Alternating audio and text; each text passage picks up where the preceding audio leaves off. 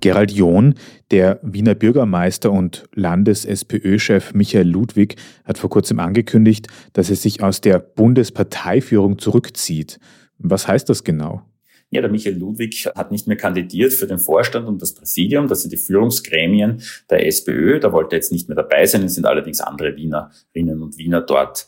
Er sagt, das habe nichts mit mangelndem Rückhalt zu tun. Er unterstütze Babler voll auf. Er sagt nur, er wollte sich einfach auf Wien konzentrieren und natürlich auf mehreren Hochzeiten zu tanzen ist auch recht anspruchsvoll. Jetzt kann ich in den Michael Ludwig nicht hineinschauen, ob das alles genauso ist. Also es gibt schon noch Interpretationen, die von anderen ausgehen. Manche Stimmen meinen, ein Grund ist eben der Ärger über die Statutenreform, also über die Direktwahl des künftigen Parteivorsitzenden, die Ludwig nicht gewollt hat. Eine andere Interpretation geht davon aus, dass Ludwig Angst vor einer Streichorgie von einer sogenannten Parteitag gehabt habe. Also, dass er die verhindern wollte. Und zwar, Streichorgie heißt, wenn ein Vorstandsmitglied oder ein Präsidiumsmitglied oder Parteivorsitzende von vielen Delegierten nicht gewählt wird, also sein Name auf dem Stimmzettel durchgestrichen wird. Und warum könnte das so sein? Der Michael Ludwig hat in der Kandidatensuche der SPÖ eine sehr umstrittene Rolle gespielt. Er hat zuerst bis zum Ende die Pamela Rendi-Wagner gestützt, also zum Ärger vieler Bundesländervertreter, die ja den Doskozil potaschiert haben.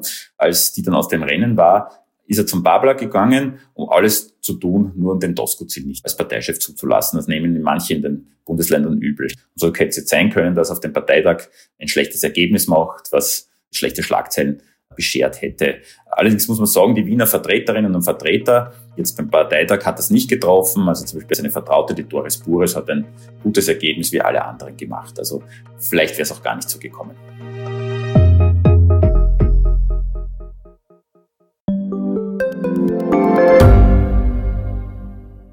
Reicht mein Gehalt für ein gutes Leben? Sind Sneaker und Uhren ein gutes Investment? Wie viel kostet eine Scheidung?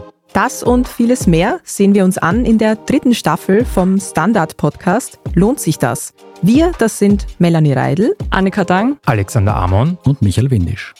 Wir sprechen mit ExpertInnen darüber, wie man sogar vom Weltuntergang profitieren kann. Und darüber, wie mich künstliche Intelligenz reich macht und warum Geld noch immer Männersache ist. Lohnt sich das? Der Standard-Podcast über Geld findet ihr jeden Dienstag auf allen gängigen Podcast-Plattformen.